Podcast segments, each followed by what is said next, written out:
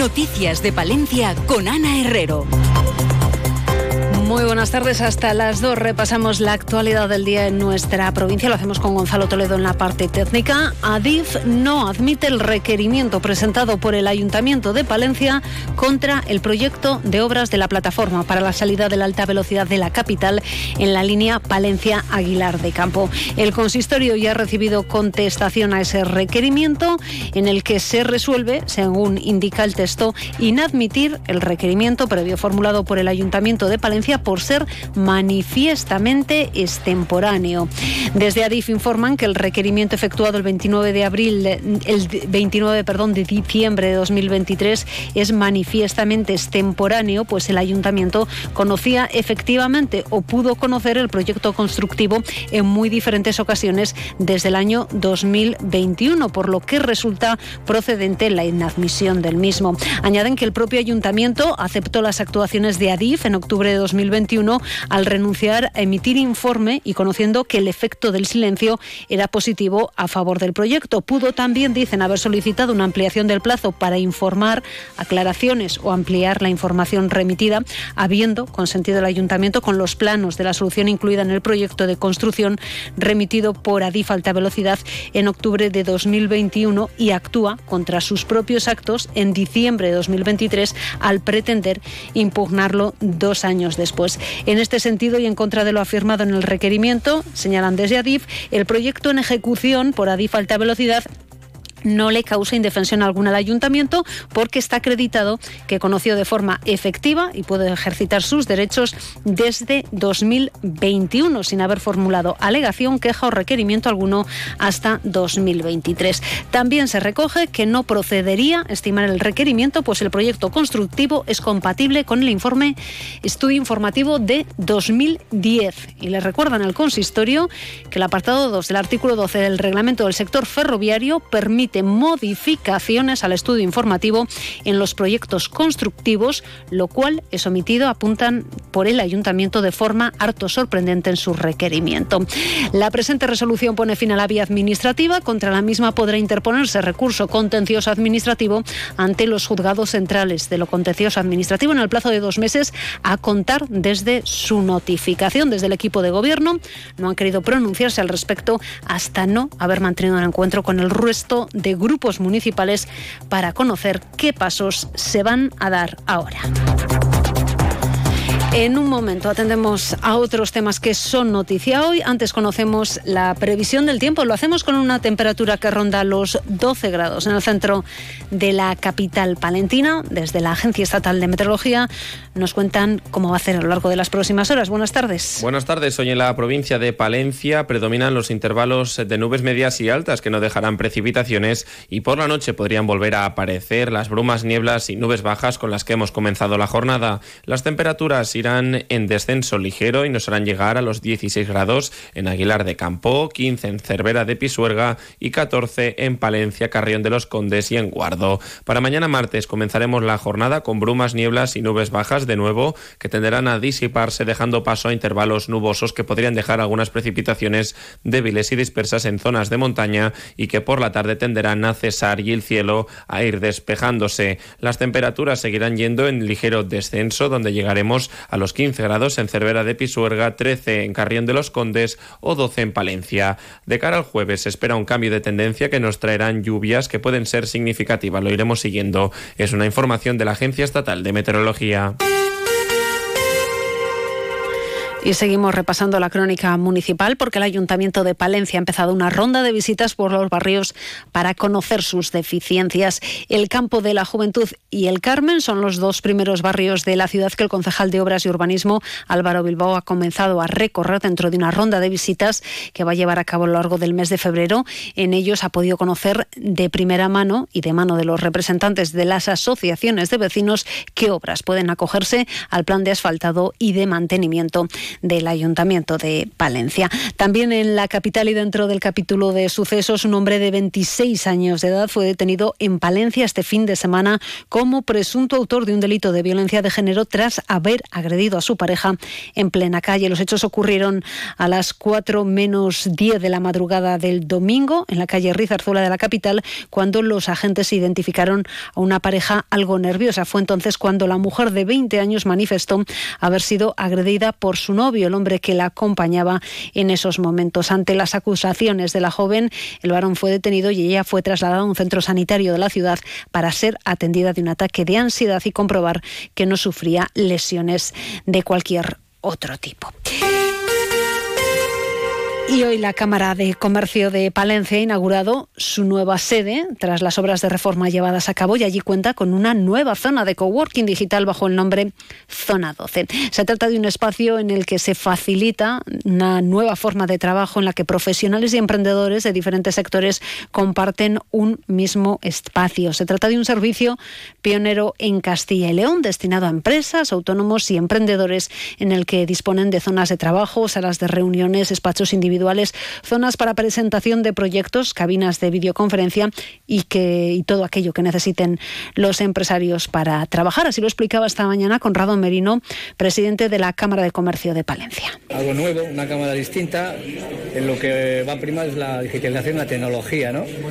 Eh, queremos conjugar un poco sectores, que sea muy sectorial, eh, servicios, construcción, empresas, comercio, y que sea un poco también, eh, de alguna manera, necesitamos atraer a la gente a que aprendamos a, a relacionarnos con los clientes y con los proveedores ahora que ya las cosas han cambiado mucho un nuevo proyecto que también conocía esta mañana el presidente nacional del Consejo de Cámaras. Una plataforma al servicio de las empresas palentinas que necesitan adaptarse a los tiempos y a las exigencias que ya están aquí. La sostenibilidad, por ejemplo, la, formación, por supuesto, la internacionalización, seguro, pero muy particularmente las nuevas tecnologías y dentro de esto la digitalización. Un nuevo proyecto que ha tenido un presupuesto de 750.000 euros y ha contado con una cofinanciación europea de 375.000 euros obtenidos a través de la Fundación incide. Y para mañana se anuncian protestas de los agricultores en Palencia. Las tractoradas que se están convocando en diferentes puntos de la comunidad podrían llegar mañana también a la provincia de Palencia, aunque no las convocadas de manera oficial por las organizaciones agrarias para las que ya conocíamos fecha. Así lo explicaba esta mañana el subdelegado del Gobierno Ángel Miguel. Hay una, marcha prevista para el día 8, encabezada por la Unión de Castilla y León, y el día 14 por el resto de las sopas, de Basaja, Upacoa y Coa. Eh, lo que pueda ocurrir a partir de mañana, que me consta que, lógicamente, yo tengo información de, de, de fuerza de seguridad y tal, lo que está pasando por ahí, asambleas, reuniones, peticiones más o menos, más o menos abiertas o, provisionales, a partir de mañana podemos esperar problemas en las carreteras de esta provincia. E incluso en la propia ciudad de Palencia bastantes, considero. Al respecto, el portavoz de la Junta, Carlos Fernández Carriedo, señalaba que los profesionales tienen motivos para convocar dichas protestas, pero siempre que sea conforme a la ley. A nuestro juicio tienen que hacer siempre eh, cualquier tipo de movilización conforme a la ley, conforme a los procedimientos. Nosotros creemos mucho en las organizaciones agrarias y de hecho en el último Consejo de Gobierno de Castilla y León pues se aprobó un decreto que hace de las organizaciones agrarias entidades colaboradoras de la Administración Autonómica. Creemos mucho en las organizaciones agrarias y creemos mucho en los cauces de participación y de colaboración con los representantes de agricultores y ganaderos. Y cualquier movilización tiene que hacerse dentro de la ley, incluso en este caso que son movilizaciones donde la razón asiste a los agricultores y los ganaderos. Y más movilizaciones por el respeto de Castilla y León es el lema de la manifestación que este sábado 10 de febrero se va a celebrar en Valladolid. Sindicatos, plataformas en defensa de los derechos de la Mujer, Asociación para la Recuperación de la Memoria Histórica, PSOE Izquierda Unida, la UPP, la Federación de Asociaciones de Vecinos, además de asociaciones LGTBI, se suman al llamamiento para que los castellano y leoneses se movilicen contra las políticas excluyentes de la extrema derecha. Hablan de políticas de censura y retroceso en temas como la cultura, la educación, los derechos de los trabajadores, las mujeres, las personas LGTBI, la memoria histórica y las personas inmigrantes. Los diferentes colectivos afirman que los dos años de gobierno del PP con Vox en la comunidad están suponiendo un retroceso en los derechos de los habitantes de la comunidad. En el mes de marzo se cumplen dos años desde que se alcanzó acuerdo eh, entre PP y Vox eh, y lejos de avanzar lo, que, lo único que estamos viviendo ahora mismo son políticas que ponen en peligro derechos que hasta ahora considerábamos eh, eh, conquistados y consolidados y, estamos viviendo como día a día se dan nuevos retrocesos en esta comunidad. A nivel nacional y, queremos evidenciar como la gran mayoría de, la gente de Castilla y León pues está en contra de, estas políticas eh, negacionistas y de persecución que está llevando a cabo desde comisiones y UGT escuchamos a sus representantes provinciales van a poner a disposición de los palentinos autobuses para trasladarse a Valladolid el sábado. Y hablamos de empleo. CESIF ha celebrado una reunión del Consejo del Sindicato en nuestra provincia. En dicho encuentro se ha puesto sobre la mesa la gran cantidad de puestos vacantes de la Junta en Valencia y la necesidad de mejores retribuciones para estos profesionales. En la actualidad hay 443 plazas vacantes de funcionarios de la Junta en Palencia, lo que representa un 36% de la plantilla total. Además, se prevé un 47% de inminentes jubilaciones en la Junta. En el caso de la sanidad, en los próximos cinco años habrá un 72, eh, habrá 72 médicos de atención primaria que hayan superado los 65 años y 42 enfermeras en la misma situación. Escuchamos a Paz Palacín, responsable del sector de sanidad en Palencia. Nos preocupa muchísimo, sobre todo por el tema de que no hay eh, mm, personal para reposición el número de mires que salen no es el suficiente y luego se fugan a otras comunidades, eh, por lo cual estamos presionando para que las retribuciones eh, se igualen con otras comunidades, tanto en, todas las categorías como en el caso también puede ser de los MIR. Desde CESIR, su presidente regional, Benjamín Castro, pedía esta mañana una reunión de la Mesa de Empleo Público para abordar la falta de personal y la necesidad de aumentar los salarios de los trabajadores de la Junta. Precisamente de la comunidad seguimos hablando y de la celebración del 23 de abril, el Día de Castilla y León, una celebración que se va a llevar a cabo en todas las capitales de provincia de Castilla y León, salvo Valladolid y también en Miranda, Aranda y Ponferrada. Así se ha abordado en la reunión de la Comisión General de Coordinación Territorial que esta mañana se celebraba en Palencia y lo anunciaba el consejero de la presidencia, Luis Miguel González Gago. La Junta pretende que este próximo 23 de abril sea más festivo, asequible y cercano a todos los ciudadanos de la comunidad autónoma, acercándola a todos los rincones de Castilla y León. Respetando y promocionando también la fiesta en la campa de Villalar, el Gobierno autonómico quiere ofrecer una jornada lúdica y familiar en las principales ciudades de nuestra comunidad autónoma. Una y 57 minutos miramos a nuestro mundo rural. Onda Cero con el mundo rural palentino. En Onda Cero hablamos de nuestros pueblos, de sus gentes e iniciativas.